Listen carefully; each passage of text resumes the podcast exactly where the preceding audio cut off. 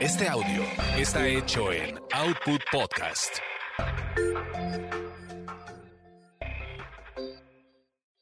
Escuchas a las sexolocas, Alessia Divari y Edelmira Cárdenas. Prende tu curiosidad, activa tu imaginación, apaga tus prejuicios.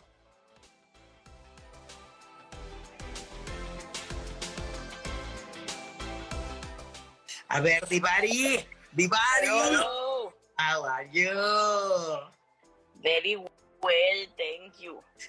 Thank you. Te ve que ya estás cansadita, mija, que para ¿Tú ti las es mucho y harto trabajo el que usted hace, mamacita linda. Hoy sí, hoy sí tuve mucha chamba. Hoy, hoy no he parado desde. las- Son mis nueve de la noche y no he parado desde las.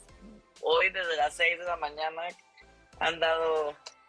Han dado un lado para otro. Estoy dando taller toda la mañana. Entonces estuve en taller toda la mañana y luego salí a la una y luego me vine para acá y luego tuve, pro- y luego tuve paciente y luego tuve programa y luego tuve pacientes. y luego terminé una, un juego de cartas que me pidieron hacer por acá, eh, que debería salir en diciembre, acá en Italia, y terminé unas cosas que me habían pedido y me conecté para acá. Oye, Entonces, sí, no, no, no, no trabajaste mucho el día de hoy, o sea, perdóname. No hay nada que mirarse, y ¿verdad? luego parezco puberta y entonces, o sea, chequen este grano gigante que me salió, me duele, eso que no sé si les ha pasado que les sale un grano y les duele como media cara, o sea, qué, qué cosa, así mi grano el día de hoy que decidió aparecer. Oye, y la, y la semana pasada yo con mi boca que todavía apenas Exacto, llena de fuegos. Bueno, pues de qué se trata todo esto. El día de hoy, ay, besos, mi querido Mau. Ahí está Besos. Mau. Lo, Sos- lo amamos.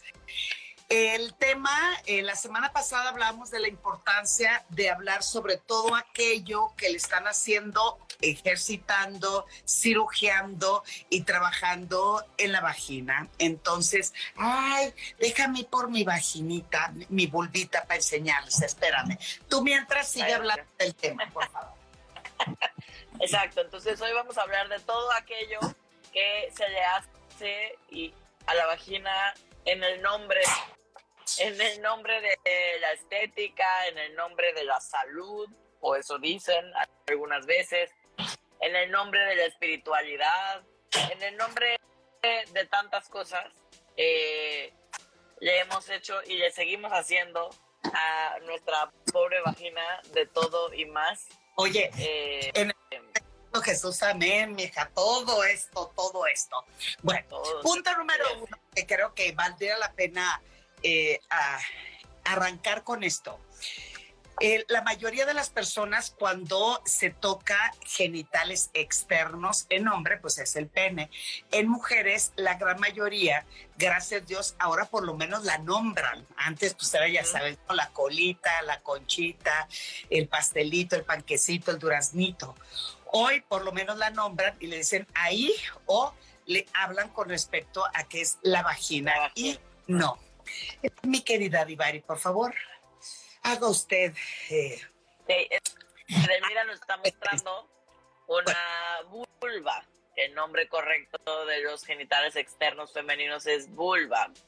Y la vulva consiste en el monte de Venus, donde se ve el pelillo ahí arriba. pri- primero el vello público, por favor, te lo Bueno, suplico. El vello púbico que si te lo dejas crecer sale en, en toda la zona de los labios mayores, eh, por afuera de los labios mayores y en el monte de Venus. O sea, la parte de hasta arriba, el pubis. Eh, Sí, acá Eh, está el público. Entonces, exacto. a quitarle el vello solo nada más para eh, mostrar el resto. Exacto. Entonces, todo lo que la mayoría le denomina vagina, en realidad no lo es.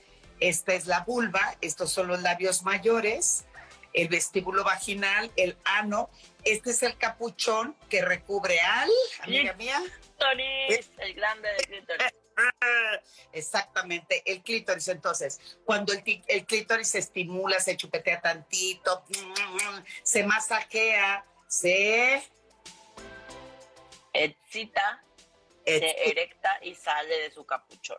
Y van a decir muchos, ¿cómo? Si esto parece pene. Pues sí, fíjense, el clítoris erecto parece un pene chiquito y también la diferencia entre las, nosotros las mujeres, igual que los hombres, tiene una anatomía totalmente diferente. Cuando Alessia y yo estudiamos la maestría en sexualidad, uno de los ejercicios del primer taller de inmersión que fuimos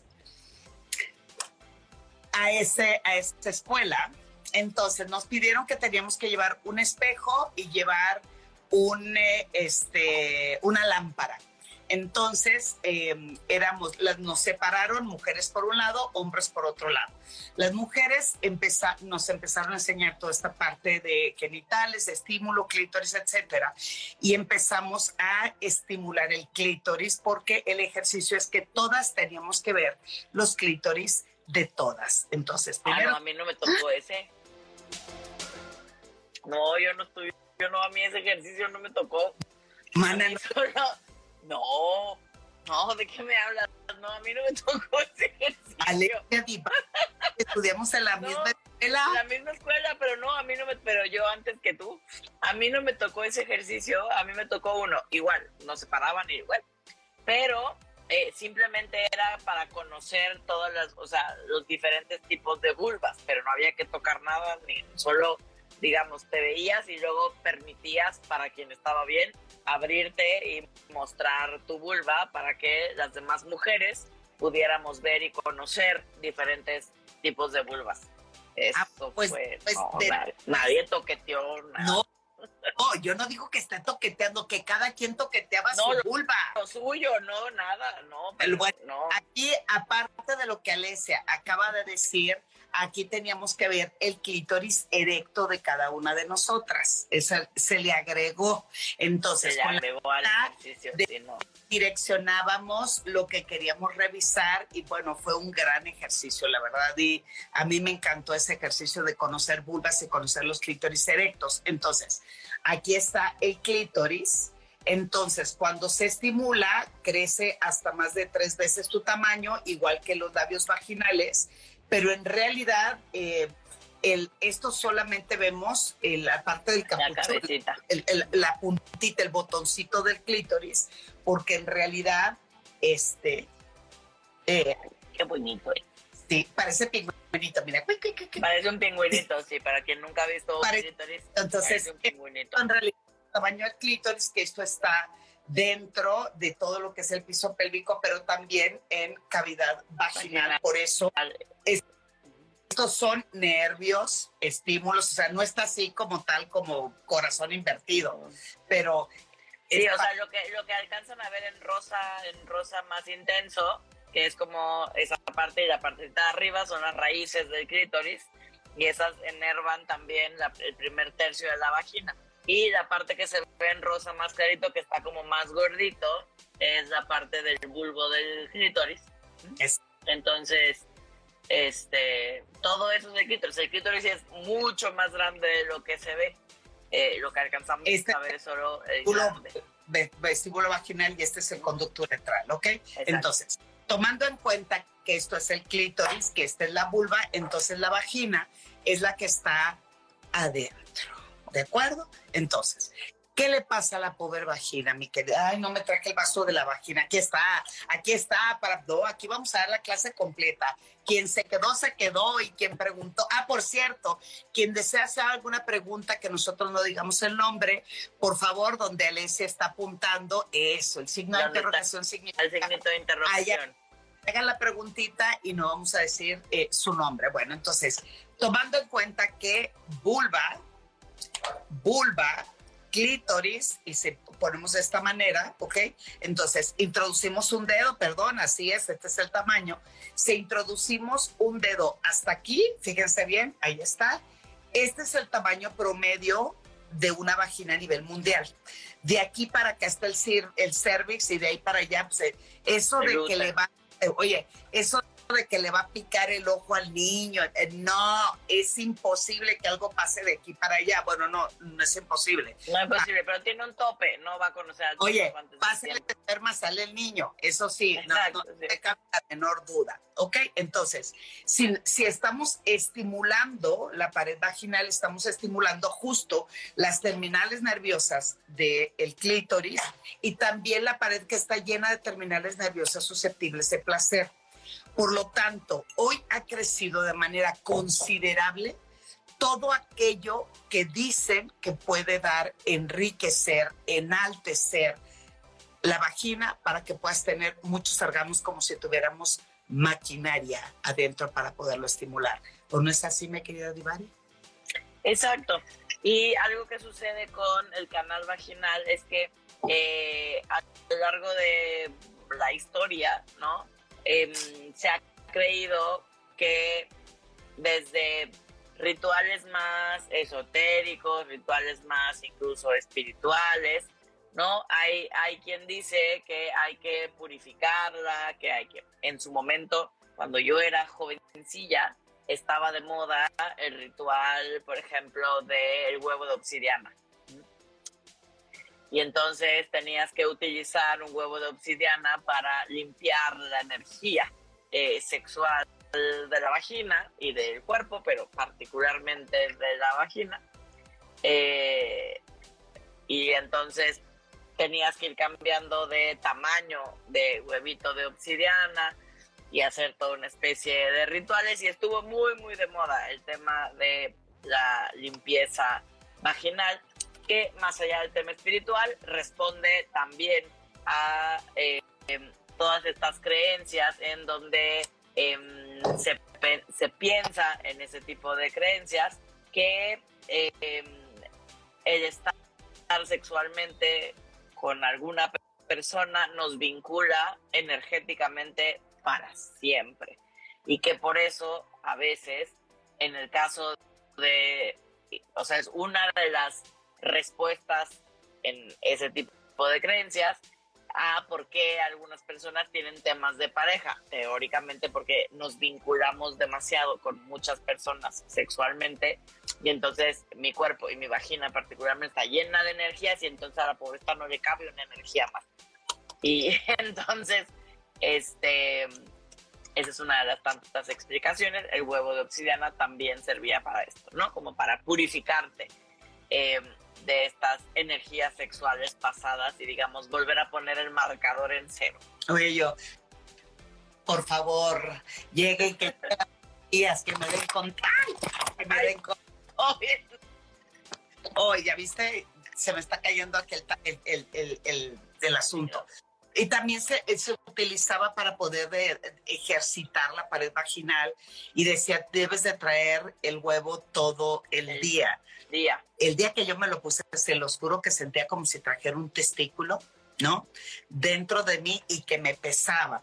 Todo dicen que ni tanto que quema el santo ni tanto que no lo alumbre, porque la sobreejercitación también puede atrofiar el músculo. Entonces, a partir de este boom en los medios de comunicación, que él y yo trabajamos fuerte en los medios de comunicación, empiezan a desarrollar una campaña donde las, las mujeres teníamos que tener el placer máximo, teníamos que ser em, altamente complacidas y que nuestras parejas se veían obligados a buscar cualquier artilugio necesario para poder hacer que ella estallara de placer y se estimulara, porque si no había orgasmo, no había felicidad, y si no había felicidad, pues entonces había frustración, y si había frustración, entonces había un, un reclamo de que qué había pasado, por qué no cumplías, por qué no nos llenabas, ni que fuéramos cubeta, pero bueno, eso es parte de lo que se dice.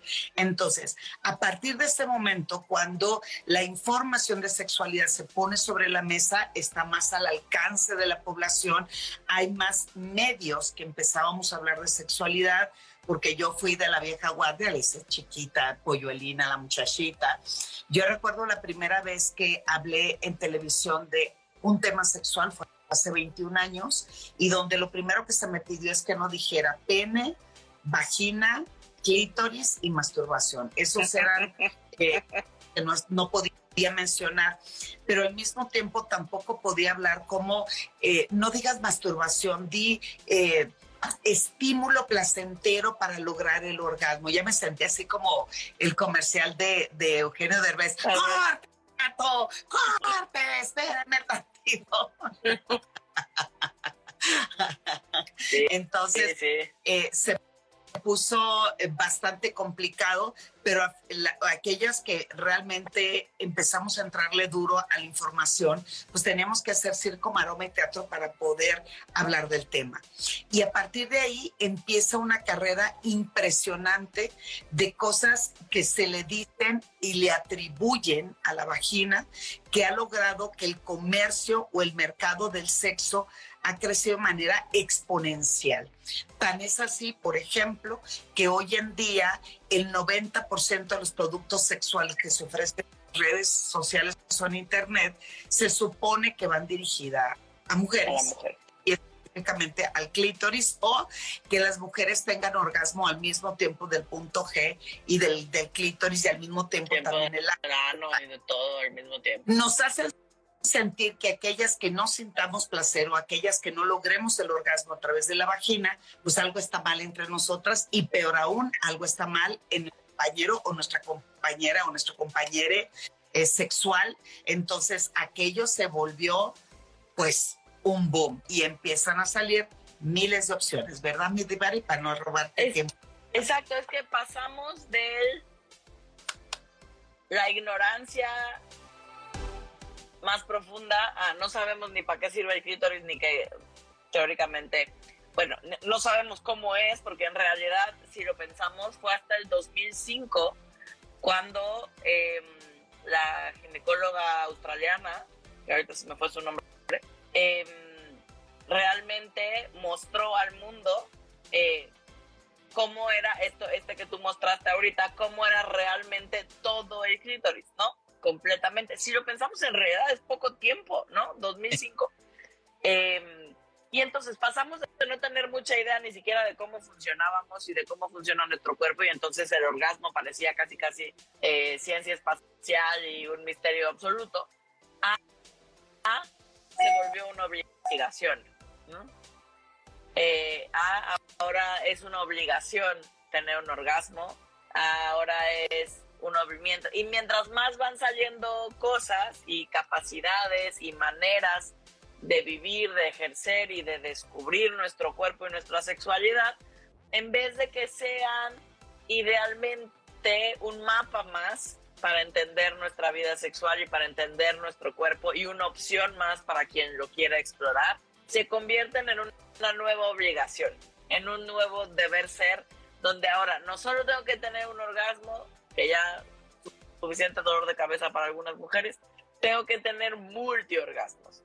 Y ahora no solo tengo que tener orgasmos vaginales, que solo el 30% de las mujeres los tienen, o sea, además tengo que encontrar el famoso punto G. Pero ahora ya no es el punto G, es la zona Q. Pero ya rato va a ser lo que me digan, ¿no? un like. Exacto. Y entonces es como, pero tengo que ser lo suficientemente abierta y entonces tengo que disfrutar del sexo anal pero entonces tengo que ser más abierta y dar a mi pareja, porque nuestro placer todavía al día de hoy, en el caso de muchísimas mujeres, gira en torno, particularmente heterosexuales, gira en torno al placer de los hombres.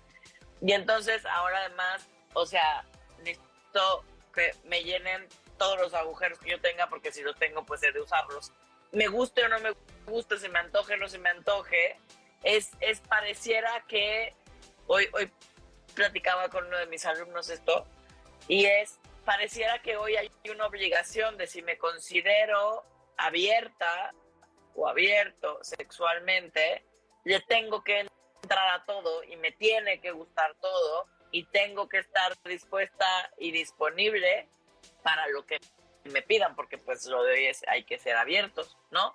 Pero, ser, pero tener apertura mental y ser abierto en cuanto a la sexualidad específicamente, no significa ni que estoy dispuesto o dispuesta a todo, ni que todo me gusta, ni que quiero experimentar todo. Solo significa que estoy abierta a escuchar, a no juzgar, a ser empático con lo que a ti te gusta y a experimentar y explorar lo que sea que esté bien para mí.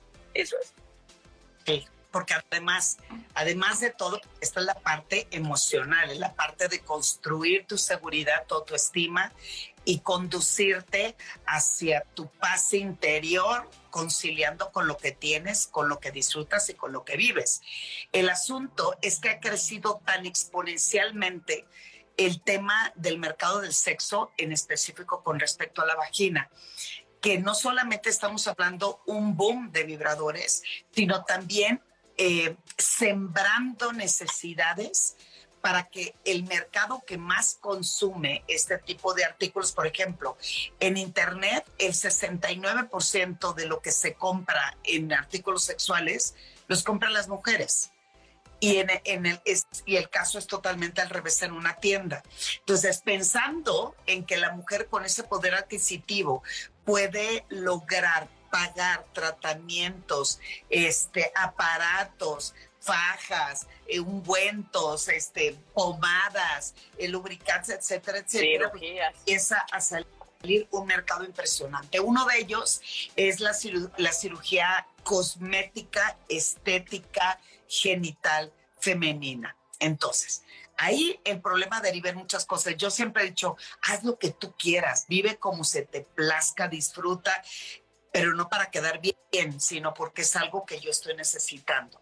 Hay una eh, primer cirugía que es la labioplastía, donde te reducen el tamaño de tus labios, que no empatan con lo bonito que te muestra las películas pornográficas o las películas eróticas. Entonces te dicen que tus labios no son perfectos, que tienen que ser uniformes. Simétricos. Exacto, porque mucho de esto me recuerda, por ejemplo, en mi tierra, espero que no me digan nada, pero pues ni modo, en mi tierra las mujeres se están sometiendo, en Sinaloa, se están sometiendo a cierto, a cierto tipo de cuerpos. Entonces, tú vas al centro comercial, Alexia, total, estamos tú y yo aquí solitas. Más. Tú vas al centro comercial y ves una gran mayoría de mujeres que están las mismas chiches, la misma cintura, el, la misma eh, hechas a la medida o como si fueran con el mismo cirujano tal vez, porque quieren ese cuerpo de característica de una mujer eh, buchona o la, o la Kim Kardashian o algo por el estilo. Entonces, lo mismo sucede con la vulva y lo mismo sucede con los labios vaginales. Entonces, el asunto no es ahí, es que ahora también están pidiendo cirugías para reducir el capuchón. Oye, yo, el capuchón del que Claro. Eh, la, eh, se llama esta. Eh, ah, ¿Cómo se llama? Perineo, perineoplastía se llama. Ah. En donde te hacen toda una cirugía de la zona perineal, obviamente donde está comprometida toda la parte de la vulva y toda la parte del ano. también hay blanqueamiento en la parte del ano o la parte de la vulva, pues para otra vez, para que se vea blanquito, yo como que, que, como que, que, que, que, que.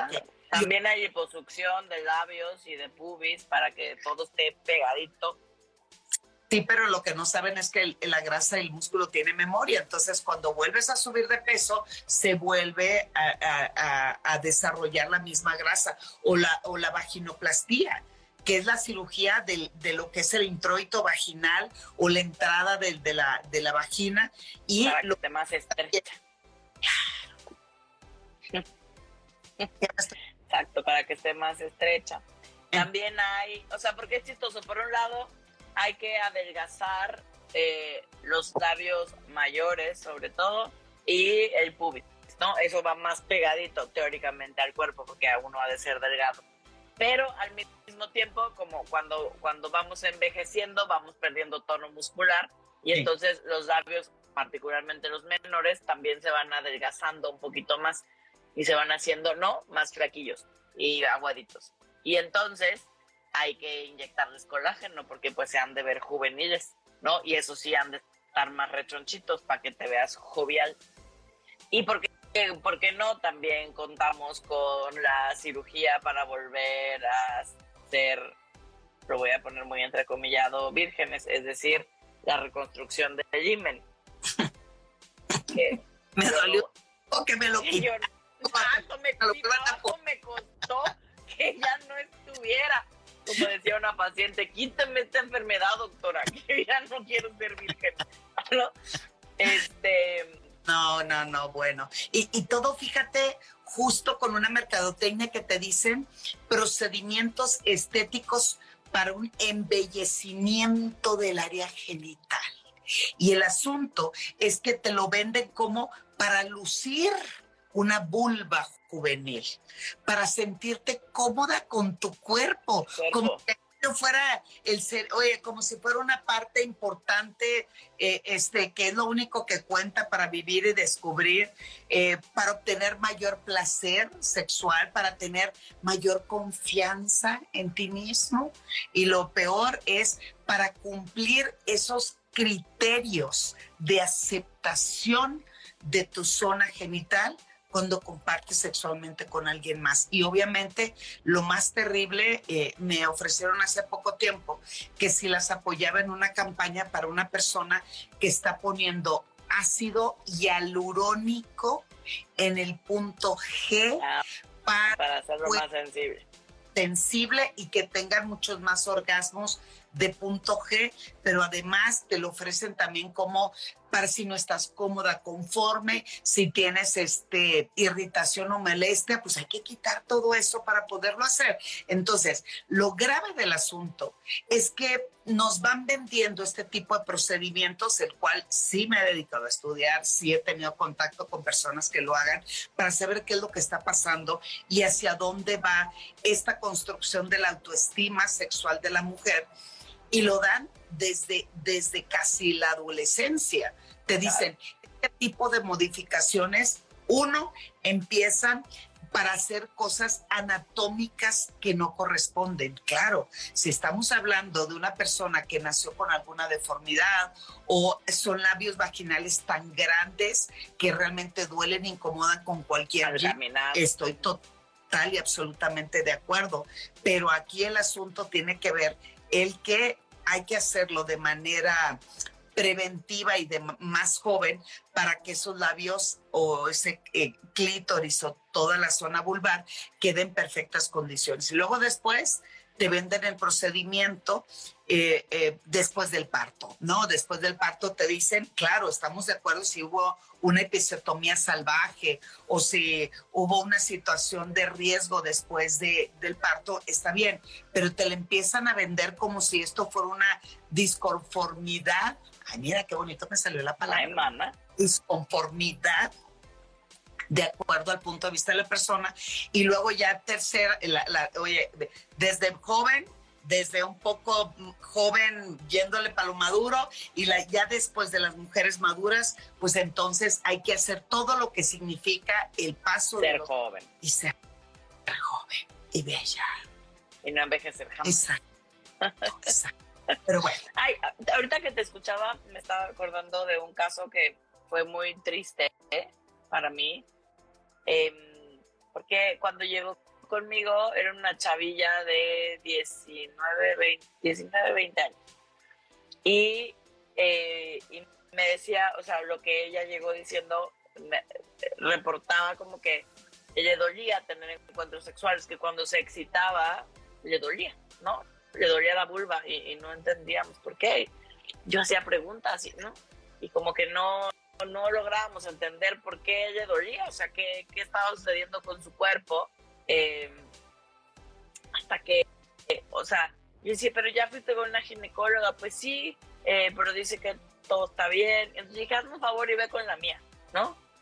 Eh, porque nada más quiero estar segura, segura, segura, y a la mía le confío mucho, porque es como muy, como muy puntual, ¿no? En, en, en, en la parte técnica.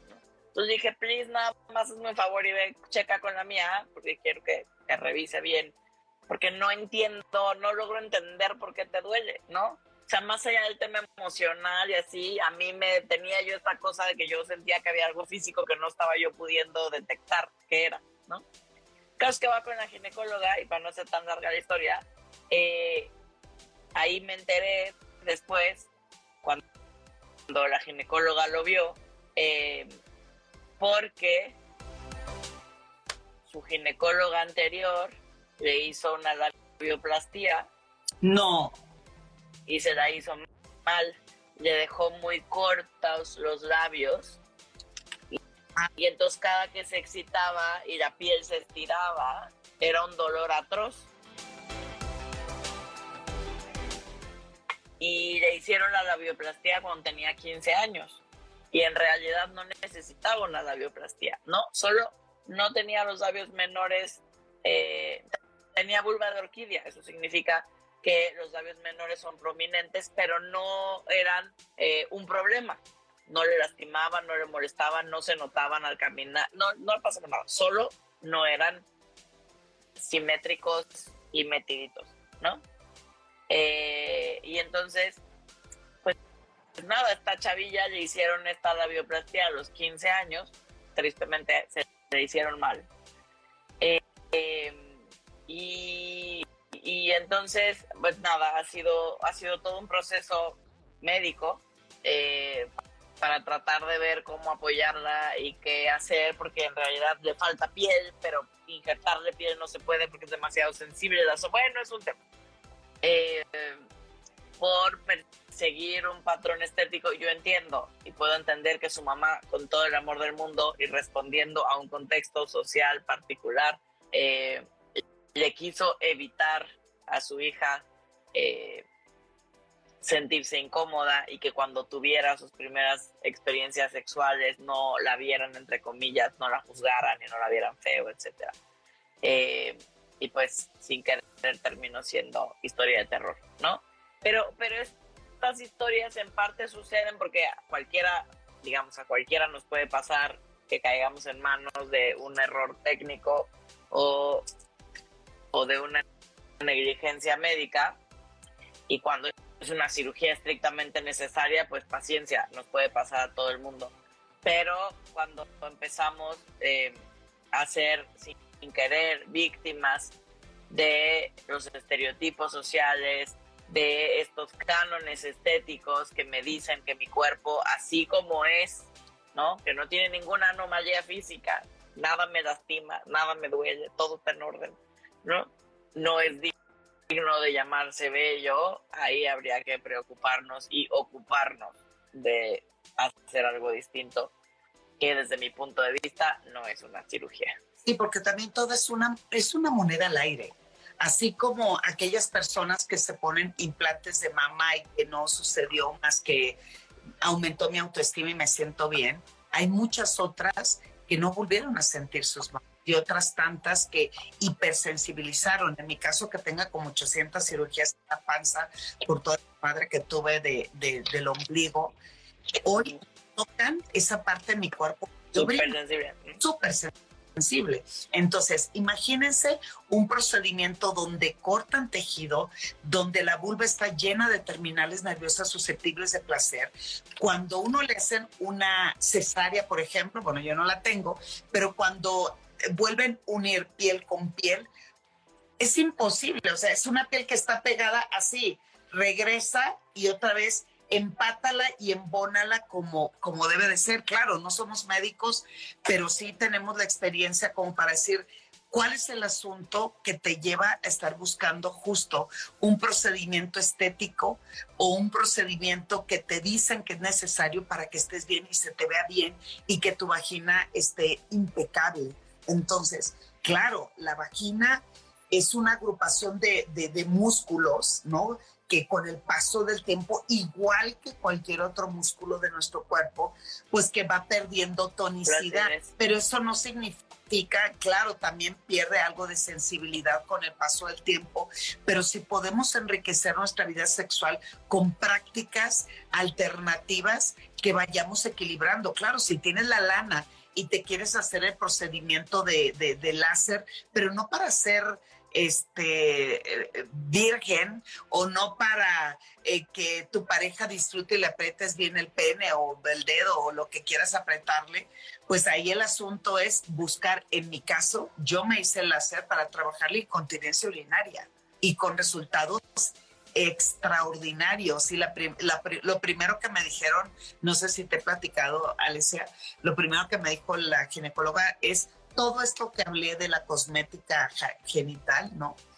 eh, me decía, pero es que te voy a hacer la vagina bonita y yo, ya sabes cómo me, me puse. Pero bueno, en mi caso, el láser se hizo para trabajar incontinencia urinaria con perfecto resultado. Entonces, el asunto aquí, eh, cuando se habla de, es que me acordé porque el término es eh, contención urinaria, pero también te digo qué labor de contención podemos tener cada una de nosotras para poder ir justo en el blanco de qué me sucede, qué me incomoda, qué me duele, qué me frustra, qué no me gusta. Y detrás de todo eso hay que averiguar qué, qué parte de tu historia no empatas con la conformidad o el agrado de tu cuerpo. Claro, eso es súper importante porque también es como, ahorita que hablábamos de la vagina, también en otros momentos hemos hablado que forma parte de lo mismo, o sea, de la versión, eh, por un lado la versión estética, pero de esta perfección que tenemos que alcanzar, particularmente las mujeres, aunque cada vez más a los hombres también se les está exigiendo. Eh, no, es que, no es que mejoramos, vamos como de mal en peor. Eh, por ejemplo, todo el tema de los olores, ¿no? O sea, es, eh, es, es, donde yo siempre digo que por qué mi vagina tiene que oler a pino silvestre, pues. O sea, es como, o a campo de lavanda, no, no es un campo de lavanda. O sea, ¿por qué, ¿por qué mi vulva habría de oler a algo que no es? ¿No? O sea, es, ¿qué tiene de malo el olor de mi vulva? ¿Qué tiene de malo el olor del pene? ¿No? Con una higiene decente, ¿no? Digamos la mínima indispensable, que acorde a la cultura, cada quien tenemos nuestros propios estándares. Eh, eh, pero, pero es porque está mal. Pero pasa lo mismo, ¿eh? O sea, hablamos de la vulva, pero el otro día eh, yo me cuestionaba a mí misma, porque claro, igual y porque es sexóloga y entonces tengo una fijación con que mi vulva está bien que huela a lo que huele, ¿no?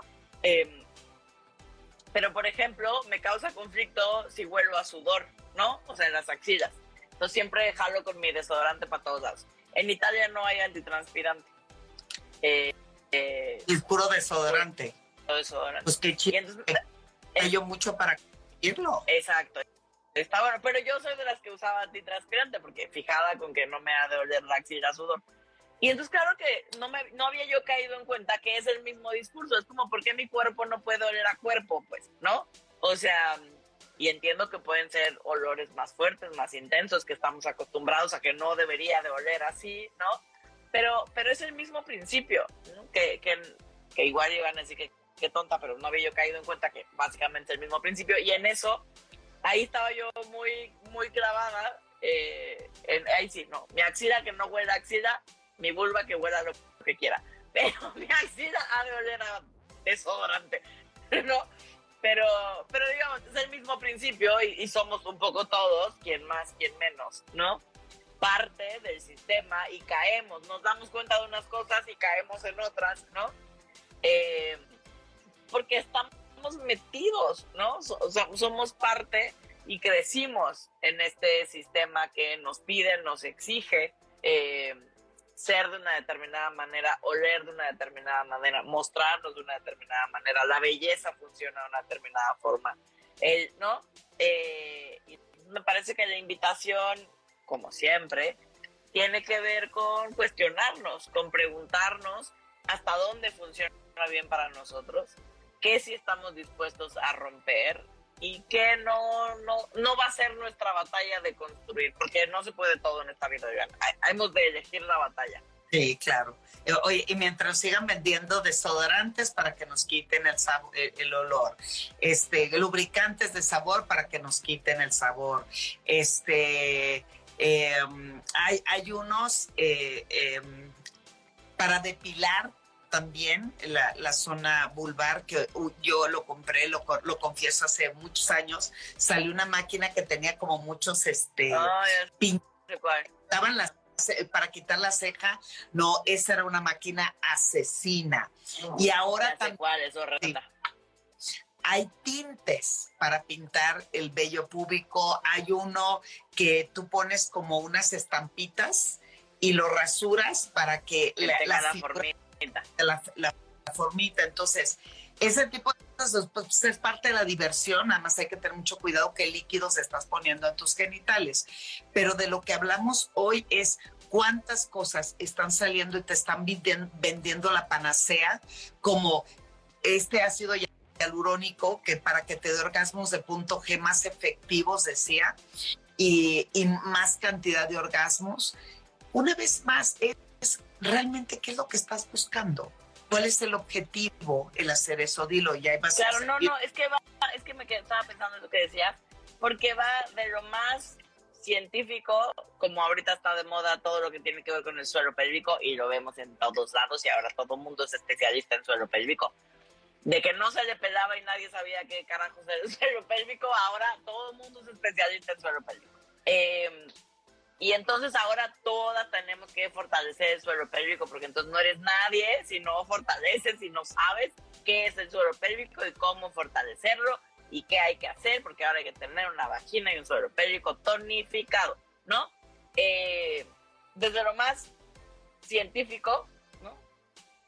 Hasta lo más espiritual. La vez pasada nos pedían que si hablábamos del, ¿no? Del baji yoga, y entonces que, tiene que ver también con, son, son ejercicios eh, eh, sin vibradores para, para tonificar y aprender, ¿no? A manejar distinto también los, los músculos, los músculos que conforman nuestra vagina. Entonces, nada, estaba pensando, estaba pensando en eso, en cómo, en cómo al final sea, entre comillas, algo más médico y por lo tanto que es que muy científico a lo más em, esotérico, espiritual, mundano, lo que sea que nos estén vendiendo, eh, parecía que la vagina sigue estando ahí en el centro del huracán. Y, y, el mercado, por supuesto, que le da bastante, porque además, eh, obviamente, mucho de lo que te ofrecen es justo restaurar el tono muscular eh, del suelo pélvico y es un tema que ahí está, ahí está y, oye, y ahí están también muchas preguntas antes de que nos ganen los tiempos. Sí, dice Angie, hay juntas dos de mis favoritas del mundo mundial. Angie, a la una de la tarde, mi reina, por favor, para que se conecte, para que esté ahí. Hola, Ede Luces, guapísima, me encanta. Gracias, Karen. Ese corte de pelo le quedó re chulo. Ay, me bañé, me bañé. Eso no. Yo no, se nota. Dice Rosario, hola, buenas tardes, saludos hasta Mexicali. Yes, en inglés. Eh, a Mexicali, qué pinche calor estar haciendo ahorita. A lanzarnos con las preguntas que no quieren que digamos los nombres antes de que los tiempos nos, nos, nos ganen. ¿Por qué la sensación en mi clítoris se fue? Es muy difícil encontrar un punto que me haga sentir Cabe decir que tuve problemas mentales por un divorcio. Solo cuando me enfoco bien logro sentir algo. Divari. Híjole, nos había faltado más información, pues, ¿no? O sea, porque una cosa es, no lo, no siento, o sea, me toco y no siento nada. Otra es, siento entumido, pero hay una sensación de tumefacción. Otra es, es como siento poquito, como si no alcanzara a despertar, pero, pero sí siento, ¿no? Porque a veces decimos no siento nada, pero en realidad sí estamos sintiendo algo, ¿no? Algún tipo de sensación. Entonces, por ahí habría que empezar. La otra, habría que ver si ya descartamos cualquier tipo de síntoma físico, o sea, si de verdad no hay nada que físicamente pueda estar impidiendo por ejemplo, el, el, riego sanguíneo, que no me esté llegando la suficiente sangre al clítoris y por eso en parte no estoy pudiendo sentir, porque al momento de irrigarse es que se vuelve más sensible. Eh, si me lastimé, si tuve una caída, si algo sucedió, que entonces se pudo haber lastimado los nervios eh, de las terminaciones nerviosas del clítoris. Hay, hay opciones ya fisiológicas que emocionales si coincide o pareciera que coincide de lo que nos está diciendo ella con el tema de, de, un divorcio complicado y a partir de ahí como que emocionalmente me entumilla, entonces no quiero sentir nada con nadie y la vida no vale nada, ¿no? Hay mil caminos por donde explorar, pero me parece que valdría la pena o que te dieras chance de principio de una revisión ginecológica a profundidad de checar que todo esté en orden y a la par eh, acudir con un sexólogo, una sexóloga clínica que te pueda echar la mano con eso. Sí, ahora también ella dice que solo solo cuando me enfoco bien logro sentir algo. Yo creo que mucho aparte Suena más emocional. Más emocional, eh, más estresada por cumplir, por tener la sensación, porque llegue el orgasmo. pues, Entonces, hay mucho trabajo por hacer y, y- y la verdad, acudir con los especialistas te va a ayudar muchísimo. Espero que hayas llevado eh, un proceso tera- psicoterapéutico para llevarlo de tu divorcio y poder también trabajar con el fortalecimiento emocional y corporal para poder disfrutar más. Saludos, doctoras. El orgasmo vaginal no es como tal, sino propiamente del clítoris. Pues mira, en realidad se supone que aún las que tienen orgasmo vaginal sigue siendo cortesía del clítoris. Así es. Eh, es que- exacto. Ahí está. Ujú. Eso, eso es lo que se ha descubierto al día de hoy, que en realidad aún las mujeres que sí logran tener orgasmo vaginal siempre termina siendo cortesía del clítoris, aunque no en una estimulación directa. Pero solo más o menos el 30% de las mujeres alcanzan el orgasmo solo mediante la penetración. La gran mayoría de las mujeres, el 70% restante que somos la gran mayoría, necesitamos eh, la estimulación eh, del clítoris para poder alcanzar el orgasmo de una manera más sencillita, pues, ¿no? Mira, yo siempre he dicho, ¿qué importa de dónde venga? Ey, vengan, hombre? No se preocupen por eso, eso es lo importante. Ay. Bueno, hay quien no necesita ni que la penetren ni que le toque el clítoris, ¿no? Entonces, ¿cuántos orgasmos puede tener una mujer? Tuve ocho ayer con mi esposo. ¿Es normal? A ver, normal. O me cuando suena presunción, Y así de video, ¿verdad? Significa, querida, que estabas totalmente fluyendo, en conexión, bien estimulada, buena comunicación, está Todo entre divertido y lódico tu acto sexual. No es que sea normal o no, lo tuviste tú, eso está chido. Esa es una experiencia tuya de vida en el momento de contacto con tu pareja. El asunto es, otra vez, no es que sea la cantidad, sino que sea la calidad, porque también en muchas parejas se dedican a estar buscando como si fueran premios o medallas de, orgasmos. de, de tantos orgasmos que han tenido. Entonces, pues yo te felicito si eso a ti te hace feliz, si eso te complace, si eso hace que incremente la comunicación con tu pareja, pues está chido, está perfecto, perfecto. Otra Sí. pregunta antes de que los tiempos nos ganen, ¿qué es y cómo conseguir el squirt? Me encanta, sin nombre, por favor, no, claro que no. Eh, mi- oye, yo no. Mira, Panchita. Eh, Exacto. eh, no, yo te recomiendo que busques nuestro podcast. Eh, hablamos específicamente Del todo squirt. el programa del squirt. Ahí dimos qué onda. Te no te he dicho, perdón, es que ahorita que dijiste squirt me acordé porque en noviembre es el Congreso de Sexología eh, acá en Italia y me invitaron a participar.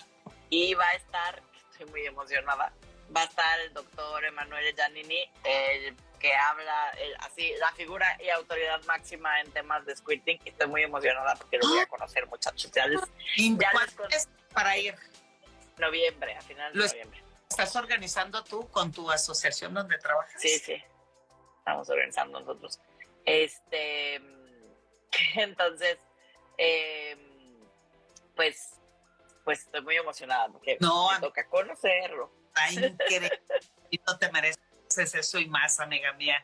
Me da muchísimo gusto. Vamos a empezarle a ahorrar porque me. Oye, y, es- van a tener chun. Es online, es online, no te preocupes, ni siquiera tienes que venir Ah, si no quieres. no, tú di que sí, anda. O sea, me puedes venir a visitar y lo vemos juntas. Oye, vas, voy a hacer justo eso. Tú no digas nada, ¿verdad? Que no sé, que no se sepa y que no, que, que no se comente, pero bueno. Oye, Anel, eh, la de Mérida, te platico, dice, Edel te quedó muy bien ese look, pero además que la dejé vestida y alborotada por ahí Como encontré.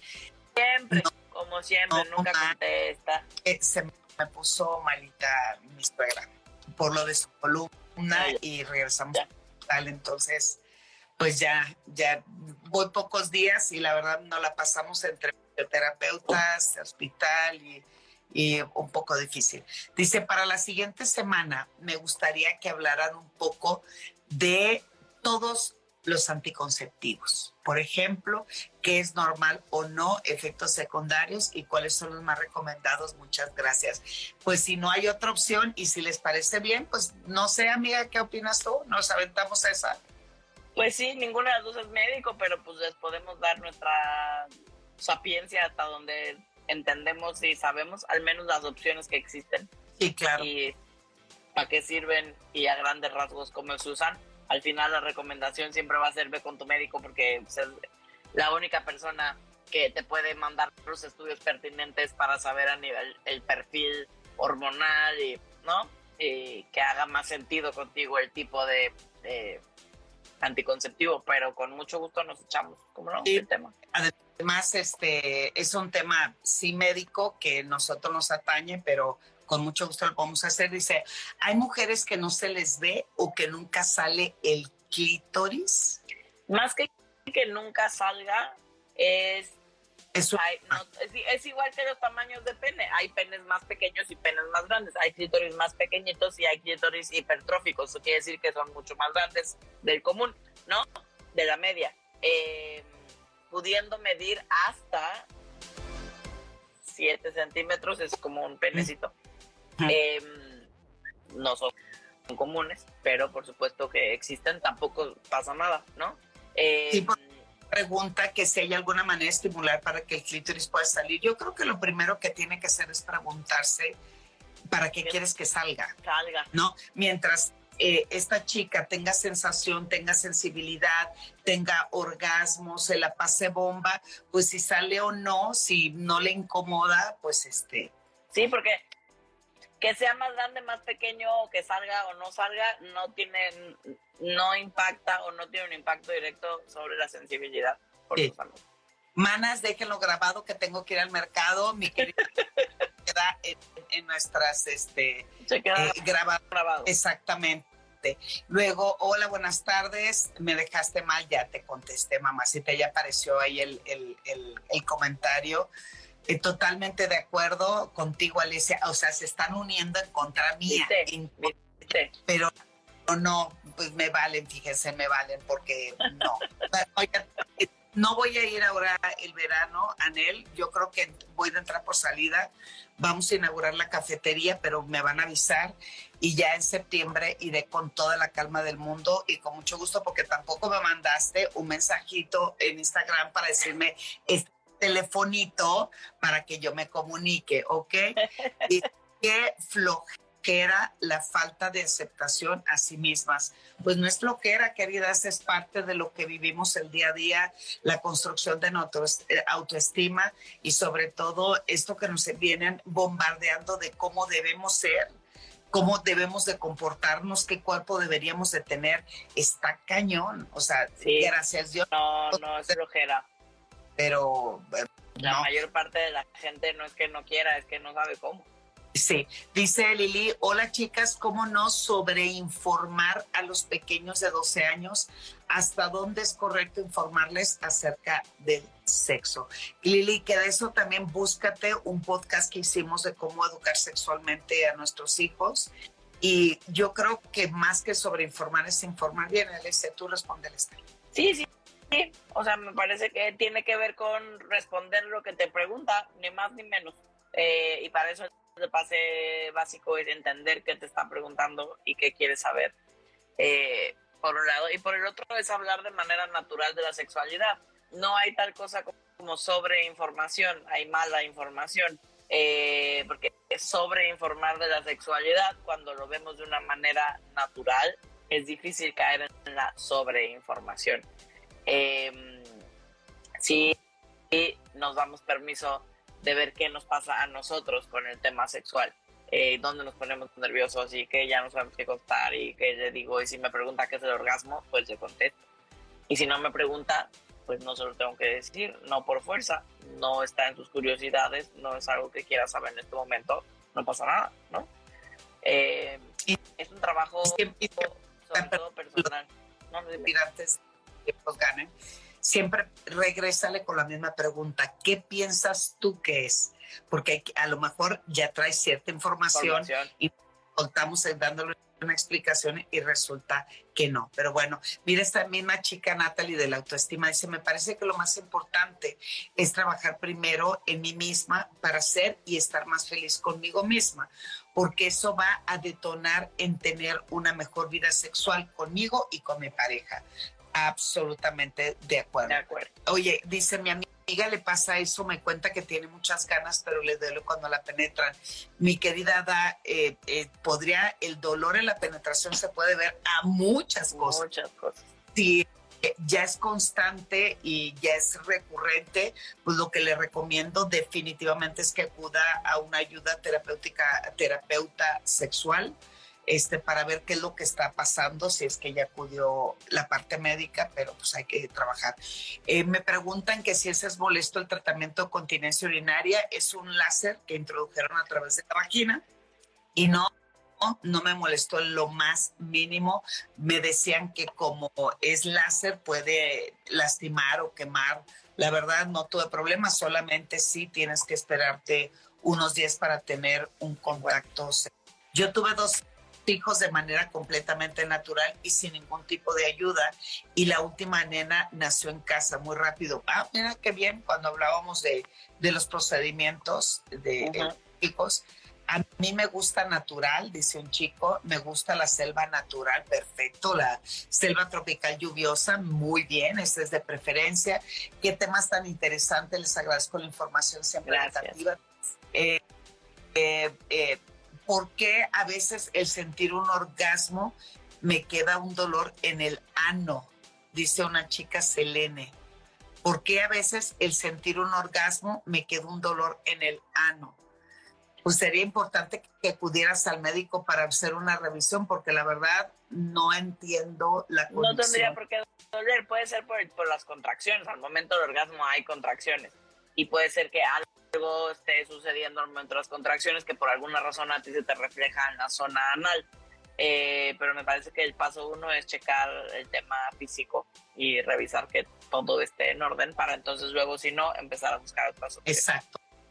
Sandy, muchas gracias, doctoras. Eh, mejor explicado no puede ser. Saludos y bendiciones. Muchas gracias. Gracias. ¿Qué diferencia hay entre el orgasmo de clítoris y el orgasmo de vagina? Esa es una pregunta muy recurrente, amiga. Súper recurrente, pero yo voy a contestar lo que tú ya contestaste hace un, hace un ratito, o más bien dijiste, no era una contestación, pero voy a retomar lo que ya dijiste. Orgasmos, orgasmos sin importar dónde venga.